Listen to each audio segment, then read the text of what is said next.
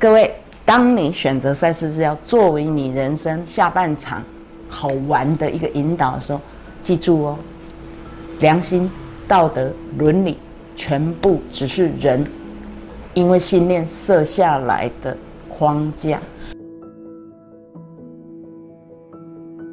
这个所谓的良知或良心，它对着你讲话，是透过父亲、母亲、老师、牧师。好，来对着你讲话，全部这些说的东西都可能来自遥远的那个时光，很久很多年以前。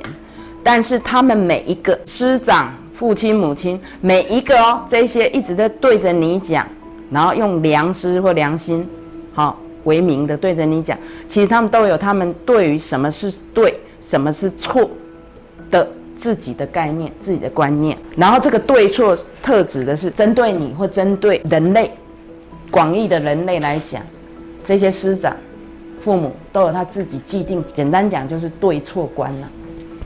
所以呢，良知这个东西是不值得当做引导的，不值得信任的。这样了解吗？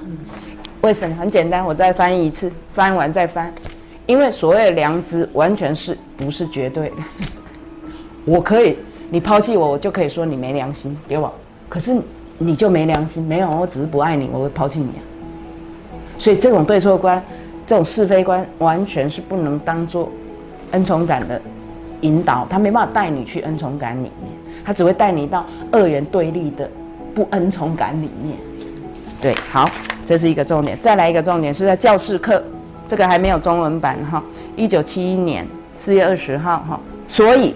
再次说，不要投射你的良知，不要往外把你所谓的良知或什么叫良心往外投射到其他人身上，然后再对着他们表现出权威的样子，懂吗？不要往外投射，然后在他面前说：“哦，老师啊，我说了算。”其实不一定要老师，任何人都可能用一种权威的语气。这个就是什么，你们知道吧？道德绑架，恕我直言，但也不用恕我。我们所在的文化，整个世界，台湾、对岸，反正所谓东亚文化也好，或西方文化，东亚很严重。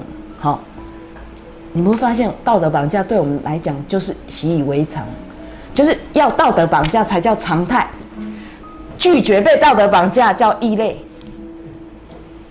所以你看，你翻开。现在没有报纸了。现在哦，昨天看到《联合报》还有在卖，我真的觉得佩服《联合报》就纸本。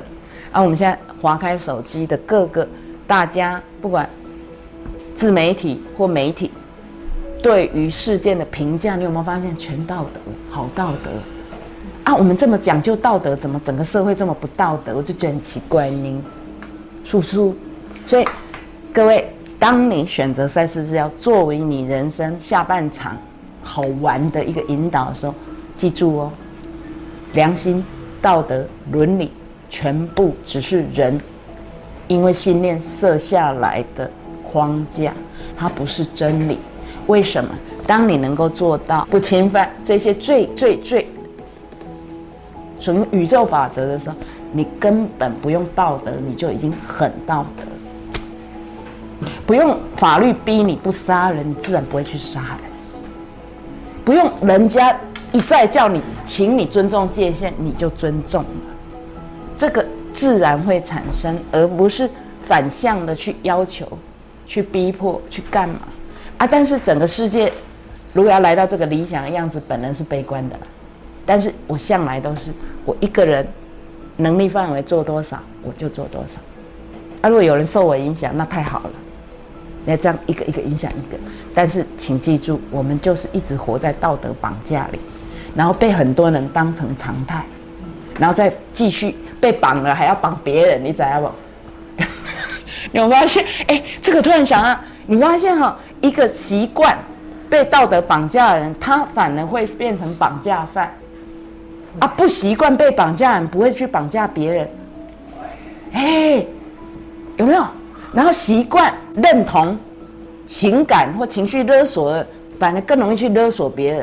啊，那种不习惯、不认同，反而只会直接拿刀干架，不会跟你搞这么多飞机。这个真的是真的。